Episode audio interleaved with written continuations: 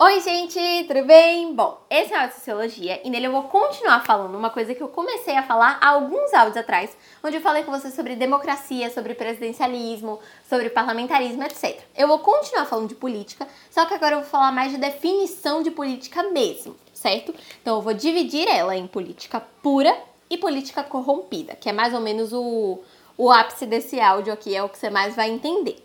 Bom, a política, a ideia é essa mesmo que eu te falei. Ela pode ser pura, ou seja, ética, que vai ter um jeito mais correto, ou ela pode ser corrompida, que é quando você chega na forma pura da política e você tira a ética de lá e aí você corrompe ela. Cada uma dessas duas formas da política vai ter vários sistemas de governo dentro delas. Então existem três governos puros, que são monarquia, aristocracia e democracia, e três governos corrompidos, que são tirania, oligarquia e demagogia. Os corrompidos são basicamente os puros, só que você tirando a ética. Então, quando você pega um governo puro e tira a ética, ele vira um governo corrompido. Como é que se dá essa relação entre eles? Se você pega a monarquia, que é a autoridade do monarca, né, que é o poder está centrado em uma pessoa só, que no caso é o rei ou a rainha, enfim, e você tira a ética daquele monarca, você tira a ética daquela, daquele sistema de governo, ele vira uma tirania, que é uma forma corrompida da monarquia, que é basicamente quando esse governante vai virar autoritário. Então, o autoritarismo seria você corromper a monarquia. Depois disso, você tem a aristocracia, que é quando um grupo ou uma elite selecionada ali governa juntos a sociedade. E quando você corrompe esse grupo aí, quando você tira a ética desse grupo, você tira o que tem de correto nele, eles viram uma oligarquia, que é a aristocracia corrompida.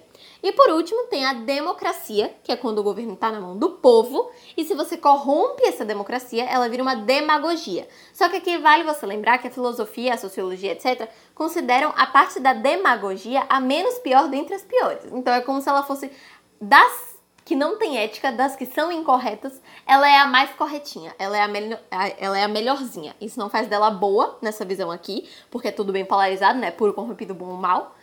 É, isso não faz da demagogia boa, mas ela faz dela menos pior, se é que deu pra entender. Enfim, é basicamente isso, essa ideia aí de política pura e política corrompida. O que eu vou te falar agora é: existia um cara chamado Nicolau Maquiavel que ele veio e ele escreveu uma obra chamada de O Príncipe. Nessa obra, ele fazia meio que um manual para você ter conselhos políticos que você ia precisar usar durante a sua vida política e que todos os estados precisavam ler de acordo com a ideia dele.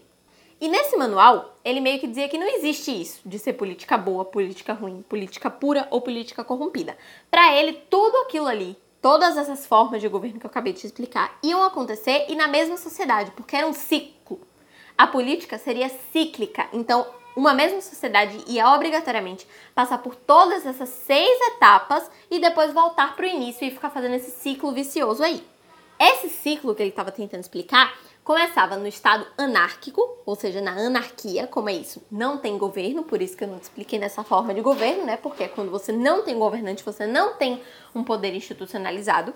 Depois, você passaria para a monarquia, que é quando você escolhe uma pessoa, que seria, no caso, a melhor da sociedade, né? A pessoa mais justa da sociedade, dá o poder todo para essa pessoa, que vai ser seu monarca, tá?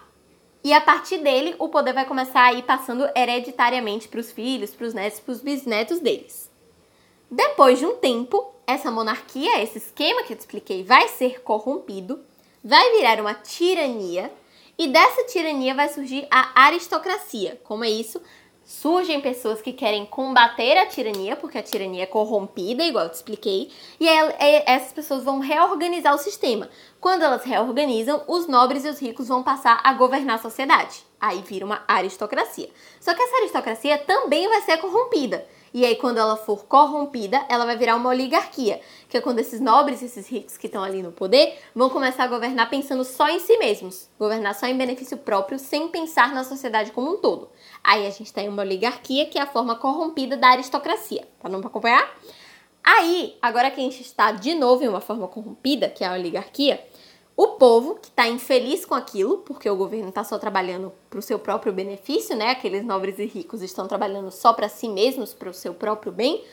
O povo está infeliz com isso e aí o povo vai lá e toma o governo. Aí vira uma democracia. Depois da democracia, a gente volta lá para anarquia, porque vem a demagogia, corrompe a democracia e aí vira uma anarquia. A gente volta lá pro início. Lembra? Quem não tem um poder institucionalizado, aí passa para monarquia. Aí a pessoa mais justa pega o poder e aí começa. Aí depois é corrompida, vira tirania e por aí vai, e a gente vai fazendo esse ciclo para sempre. Essa era a principal ideia de Maquiavel. Esse áudio eu vou terminar por aqui, mas eu ainda vou fazer um outro complementando esse. Eu vou terminar só para poder separar, porque eu quero que você tenha todos esses conceitos aí que eu te dei nesse áudio da agora, para você passar para o próximo e ouvir um pouquinho sobre sistemas autocráticos, via da existência de Deus, etc. Mais coisas que eu vou começar com você no próximo áudio, tá? Então, fecha esse daqui, você já continua o próximo. Um beijo, tchau!